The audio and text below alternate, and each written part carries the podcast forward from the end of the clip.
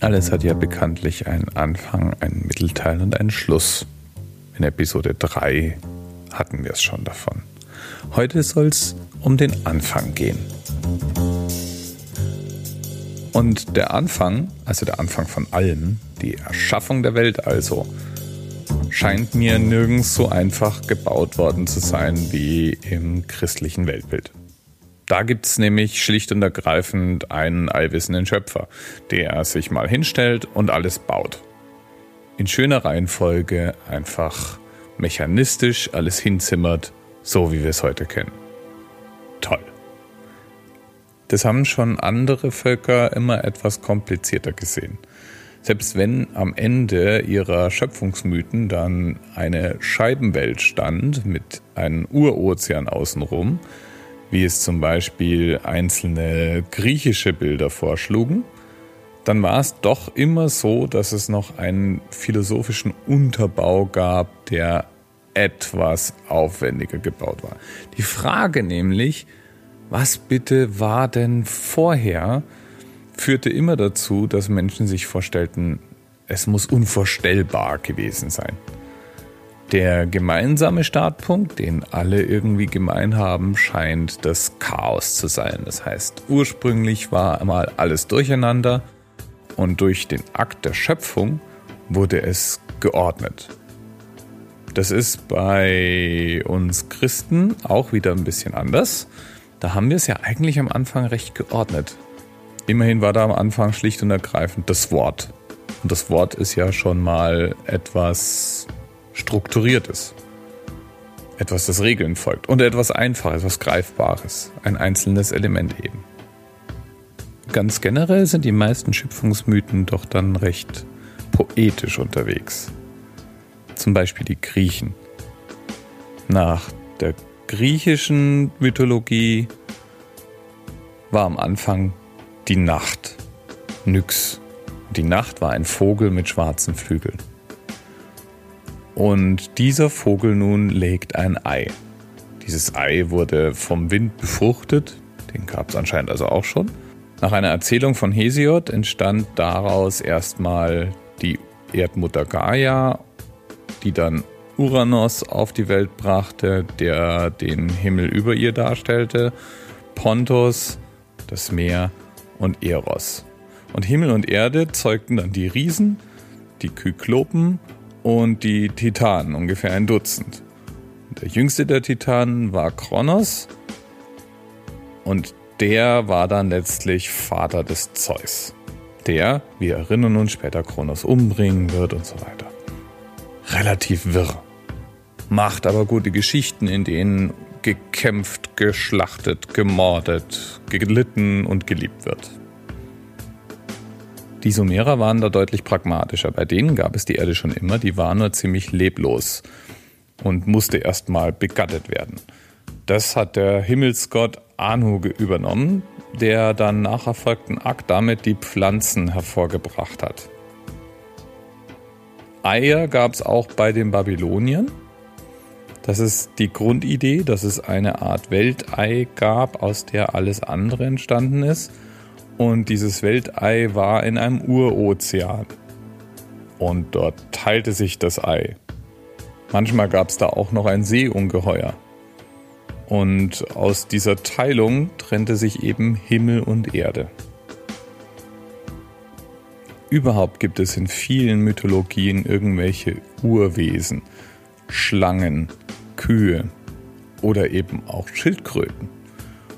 Und Schildkröten tauchen ganz besonders oft im asiatischen Raum auf. Sowohl die Chinesen als auch die Inder glauben an eine Art Urschildkröte, die in irgendeiner Form was mit ihrer Weltschöpfung zu tun hat.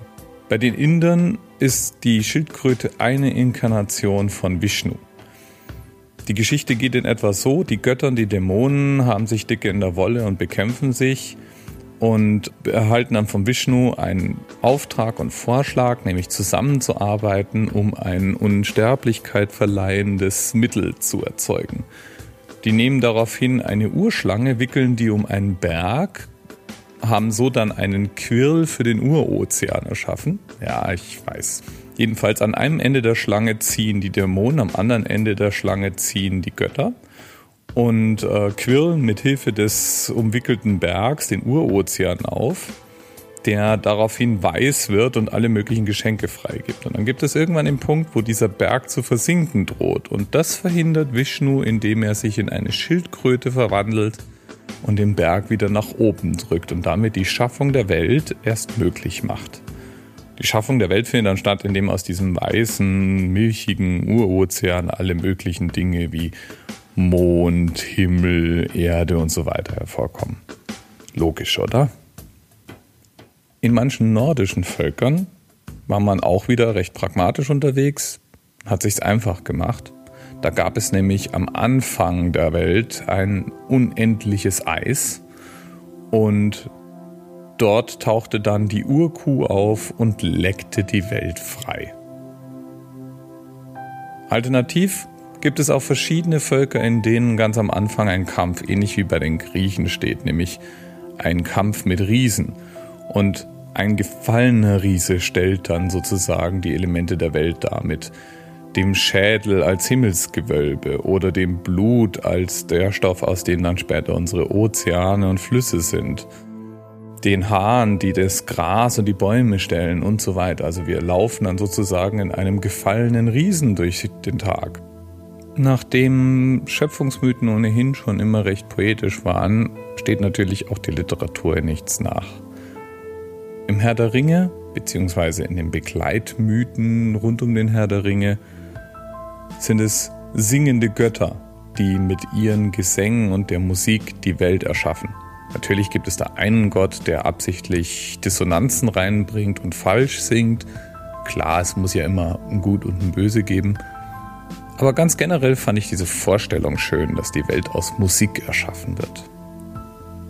Wir haben also Musik, Schlangen, Urozeane, Eier und bestimmte Tiere wie Schildkröten und Elefanten, die irgendwas mit der Weltschöpfung zu tun haben. Und bei Schildkröten, ich weiß nicht, wie es dir geht, muss ich immer ganz automatisch an den Scheibenweltmythos denken. Der geht ungefähr so. Die Welt ist eine Scheibe und diese Scheibe ruht auf den Rücken von vier Elefanten. Und diese vier Elefanten werden von einer riesengroßen Urschildkröte getragen auf deren Panzer sie stehen und diese Urschildkröte schwimmt durch das unendliche Universum. Kommt dir bekannt vor? Auch Literatur. Terry Pratchett. Scheibenweltzyklus. Insgesamt 40 Romane hat er in dieser Scheibenweltreihe geschrieben und leiht damit der heutigen Episode ihren Anlass und Inspiration. Auch wenn es schräg war all diesen durchgeknallten Schöpfungsmythen. Da finde ich den Urknall schon irgendwie greifbarer. Er ist so schön einfach. Erst ist gar nichts, zumindest mal nichts Vorstellbares. Und dann schlagartig alles da. Schönes Modell. Damit kann ich was anfangen. Auch wenn es technisch gesehen nicht viel logischer und greifbarer ist als die anderen wirren Geschichten, über die wir es heute hatten. Bis bald.